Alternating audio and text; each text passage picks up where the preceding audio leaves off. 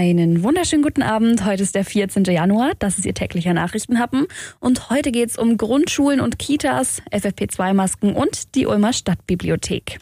Der Nachrichtenhappen mit Lara von Dohlen. Eine echte Überraschung ist es eigentlich nicht. Grundschulen und Kitas bleiben auch in Baden-Württemberg mindestens bis Ende Januar geschlossen. Das hat die deutsche Presseagentur heute in Stuttgart erfahren.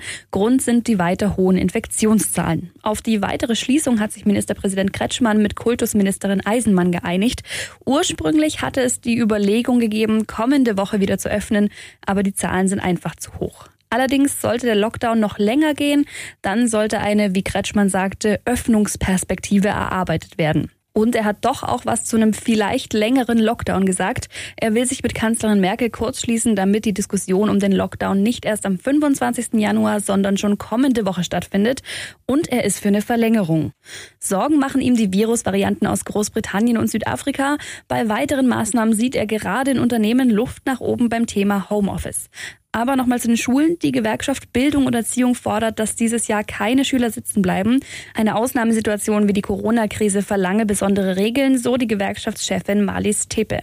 Abitur und mittlere Reife müssten auch ohne Prüfung auf Basis von Vorleistungen abgelegt werden können. Davon haben wahrscheinlich viele geträumt früher, das Abi ohne Prüfung. Aber ich glaube, die meisten Schüler würden lieber normal zur Schule gehen. Ab kommendem Montag müssen Sie ja Bayern beim Einkaufen oder im ÖPNV eine FFP2-Maske tragen. Ein einfacher Mund-Nasenschutz reicht dann nicht mehr aus. Wir haben da nochmal genauer nachgeforscht. Der Ulmer Lungenfacharzt Dr. Michael Bartschok begrüßt die Maßnahme. Sie bietet einfach noch mehr Schutz.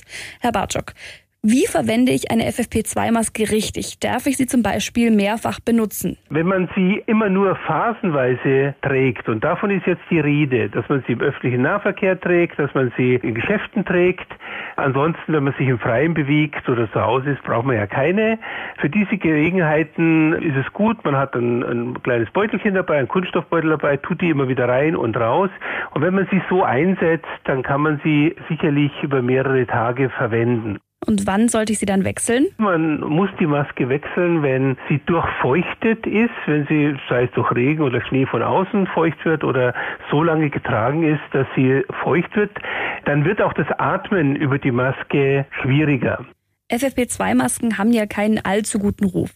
Ist da aus Ihrer Sicht irgendwas dran? Die Informationen, die da im Internet herumschwirren, der Kohlendioxidgehalt könnte ansteigen, es könnten Schimmelpilze wachsen und weiß der Teufel was alles, halte ich alles für unrichtig. Diese Masken sind im medizinischen Bereich seit Jahren und Jahrzehnten im Einsatz.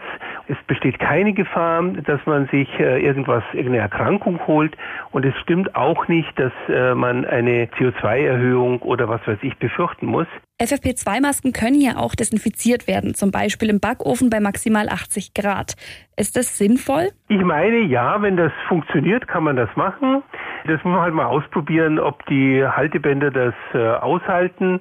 Was man auf keinen Fall machen darf, ist, dass man sie irgendwie wäscht oder eben feucht macht. Das wäre auf jeden Fall nicht sinnvoll. Sagt der Ulmer Lungenfacharzt Dr. Michael Bartschok. Er begrüßt die verschärfte Maskenpflicht in Bayern. Danke für das Gespräch. Der Nachrichtenhappen. Das Beste zum Schluss. Auch für öffentliche Bibliotheken ist jetzt trotz Lockdown ein Abholservice erlaubt. Das heißt, auch in der Ulmer Stadtbibliothek kann man ab Dienstag wieder Bücher und andere Sachen ausleihen. Und zwar an allen Standorten. Die gewünschten Bücher, DVDs oder Zeitschriften kann man übers Telefon oder online bestellen und dann mit Termin abholen. Voraussetzung ist nur ein Bibliotheksausweis. Den kann man sich ebenfalls telefonisch oder online ausstellen lassen. Nur stöbern geht halt nicht. Ich bin mir aber sehr sicher, dass die Bibliotheksmitarbeiter Sie am Telefon sehr gut beraten können. Zurückgeben kann man in der Bibliothek noch nichts. Die Leihfrist ist automatisch bis zum 10. Februar verlängert. Sie sollten sich also beeilen, dass nicht alle guten Sachen dann schon bald weg sind. Während Sie also jetzt online schon mal nachschauen, was Sie sich alles holen, wünsche ich Ihnen einen schönen Feierabend. Wir hören uns dann morgen wieder. Bis dann.